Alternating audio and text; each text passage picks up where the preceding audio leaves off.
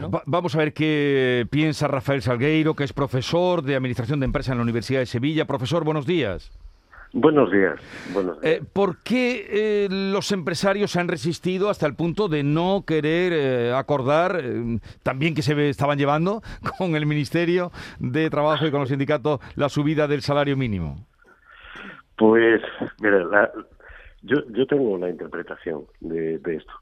Y es que esta subida del salario mínimo tenía una intencionalidad más política que otra cosa porque eh, los empresarios ya sabían que el salario mínimo iba a ir aumentando durante estos años. Hubo un acuerdo a principio de la legislatura, o se señaló que en 2023 se quería llegar al 60% del salario promedio. ¿no? Esto no es una novedad. Supongo que eso es lo que les habrá causado incomodidad. Eh, pero ¿cree usted que eh, esta subida, mm, como apuntan, han dicho, afectará a las empresas o cómo afectará a las empresas? esto afecta a, las empresas muy, muy pequeñas. O eh, afecta desde luego en, sectores como la agricultura y además afecta de muy distinta manera en las comunidades autónomas u otras. Los estudios vienen a señalar que cuando se establece una subida de salario mínimo hay una pérdida de, empleo en, ese momento, ¿no? Pero no, necesariamente por despidos o porque decisiones de contratación no se llevan a cabo o se, o se pospone, ¿no? Así lo estudió el Banco de España. Pero por otra parte también hay como una especie de, de, de, alabanza de la elevación del salario mínimo, hablando del efecto en el consumo y demás, que no son más que tonterías esas palabras. Eh, es, es, muy fácil de calcular. Estos 35 euros por 14 pagas que, que se van a elevar tienen un efecto absolutamente inapreciable en el consumo en el consumo privado final, ¿no? Ah, pues mire, vamos a escuchar lo que decía la ministra ayer, eh, justificando y argumentando la subida del salario mínimo. La patronal sabe, como lo sé yo, que científicamente no solo es bueno para los trabajadores y las trabajadoras afectadas, es que es buena para la economía es que si un trabajador y una trabajadora tiene mil euros de mínimo em, de renta, pues obviamente podrá consumir un poquito más. Y esto es ciencia, no es teología. Profesor, dice la ministra que esto es ciencia. No, no, pero usted, el comunismo y la teología están muy próximos. por, el, amor de Dios, eh, que, cualquier eh, oyente coja la calculadora de sobremesa multiplique. Supongamos que son 1,8 millones de personas los que perciben el salario mínimo, así lo estiman los sindicatos, ¿vale? Y esto se multiplica por 35, se multiplica por 14, ¿eh? y que es el efecto de la subida, y luego se divide por el total de los salarios en España, que son, en 2019, cifras de la agencia tributaria, 350.000 millones de euros. O el consumo final privado, y la contabilidad nacional lo estima en 750.000 millones de euros. Y ya está, no hay más cosa que, hacer, ¿no? Esto no es esto no es ni siquiera ciencia, son matemáticas de, de, primero. El, el problema es la, demagogia que de todo tipo que rodea a esto, ¿no? Que nos despista de lo verdaderamente importante. Podemos pagar salarios elevados si somos productivos, Podemos pagar salarios cada vez más elevados si somos cada vez más productivos. Esta es la realidad. Y no podemos compensar que nuestros salarios sean modestos simplemente con elevaciones del salario mínimo. Tendremos que producir mejor o, producir otras otras cosas. Pero si dice usted que a quien más, eh, quien se resentirá serán las pequeñas, las pequeñas empresas. Las muy pequeñas, las muy pequeñas. está, bastante estudiado. Eh, esto lo hizo, por ejemplo, la Comisión Asesora para el Estudio de SMI, eh, que publicó su informe ya hace bastante tiempo, ¿no?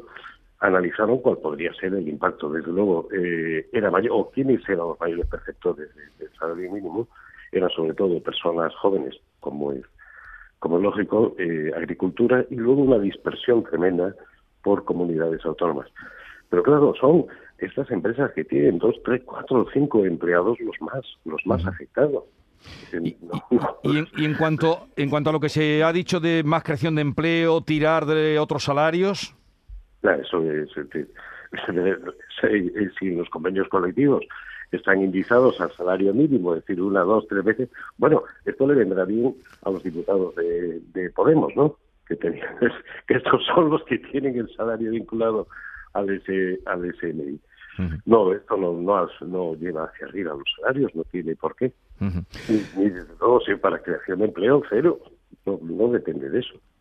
Eh, profesor, como usted es eh, especialista en administración de empresas, me gustaría consultarle también que nos diera su parecer eh, las declaraciones de López Obrador. Este, mm, me parece que es tu periódico, Silvia, la que dice que utiliza España como em, saco de boseo, ¿no? Esta, esta obsesión que tiene cuando dijo ayer esto y sorprendió a todo el mundo cuando decía esto López Obrador. México llevaba la peor parte, nos saqueaban. Entonces, vale más darnos un tiempo, una pausa, a lo mejor ya cuando cambie el gobierno, ya cuando ya no esté yo aquí, de que no fuesen igual como eran antes. Eh, nos saqueaban las empresas, se refería a Resol, Iberdrola, eh, OHL, eh, en fin, ¿cuál es su, su punto de vista? Eh, eh, este presidente tiene la, estrategia de polarizar o de tensar las relaciones, ¿no? Y ahora eh, ya la tiene tomada con el pasado de su propio país, es decir, el pasado de sus de sus antecesores, y ahora ataca a las, a las empresas, ¿no? no, sé con qué grado de razón. Me, imagino que con ninguno o muy poco, ¿no? Se habla de gobiernos pasados. Algo eh, esto es lo que lo mueve. Yo no sé qué significa pausar las relaciones. Y eh, México exporta a España pues, más de 4.000 millones de, euros. ¿Qué vamos a hacer? Dejar de comprar productos mexicanos. Hay empresas mexicanas inversoras en España enormemente interesantes, también en Andalucía. También en Andalucía. hacen un trabajo estupendo. Y hay empresas españolas en México, pero con larguísima relación. La Repsol, por ejemplo, tiene una trayectoria de relación larguísima con, con Pemex. De hecho, tienen proyectos eh, conjuntos, participan juntos en concursos y además, si no recuerdo mal, Pemex fue uno de los socios fundadores de Petronor, la refinería del, País Vasco. Pues es posible que haya habido, yo qué sé, algún desencuentro o algo, o que Pemex, que está bastante mal financieramente, está recibiendo el auxilio del Estado, pues haya buscado alguna excusa por, por algo, ¿no? sí, pero, claro, eh, eso de que eso de que las empresas españolas saquean, nos roban, llega incluso a decir se acabó el robo, es un poco desmedido, ¿no? Bueno, es, más, más que desmedido, es un sinsentido, eso es tanto como decir ustedes, eh, no somos capaces de hacer contratos debidamente con empresas extranjeras, no somos capaces de identificar los fallos y no somos capaces de llevarlos a la justicia. Esto es lo que viene a decir. Pero también tiene un encontronazo con empresas norteamericanas dedicadas a la energía porque quieren que creo el 54% de las inversiones, nuevas inversiones renovables y demás sean hechas por una empresa pública de hecho, la, secretaria de Energía de Estados Unidos ha estado en México hace unos días hablando sobre estos asuntos y están también inquietos. Parece que luego mm, han querido rectificar, en fin, ya veremos cómo, cómo acaba todo esto. Eh, eh, y el término de pausa, que, que, no está en, en, el Bademecum de, la diplomacia. pero espero que que esto no vaya a afectar. Hay empresas andaluzas actuando en México, empresas de ingeniería, ¿no? Sí. Como Genova e Inercos, y puedo mencionar a dos. Seguro que hay muchas más, pero no, no las conozco también.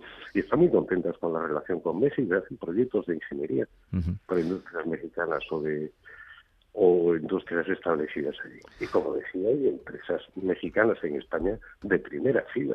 Eh, eh, supongo que tendrán técnicos especializados tendrán que venir a reparar o, echar eh, tierra sobre esta cosa ayer. desde luego sorprendente estas declaraciones del presidente de México, que no es la primera vez que, las hace. pero, pero las grandes empresas tienen la buena costumbre de ser discretas emitiendo opinión cuando nada menos que el presidente de un país dice algo, ¿no? Sí, sí, sí. Bueno, profesor, le dejamos que tiene clase, ¿verdad? Ahora empieza la...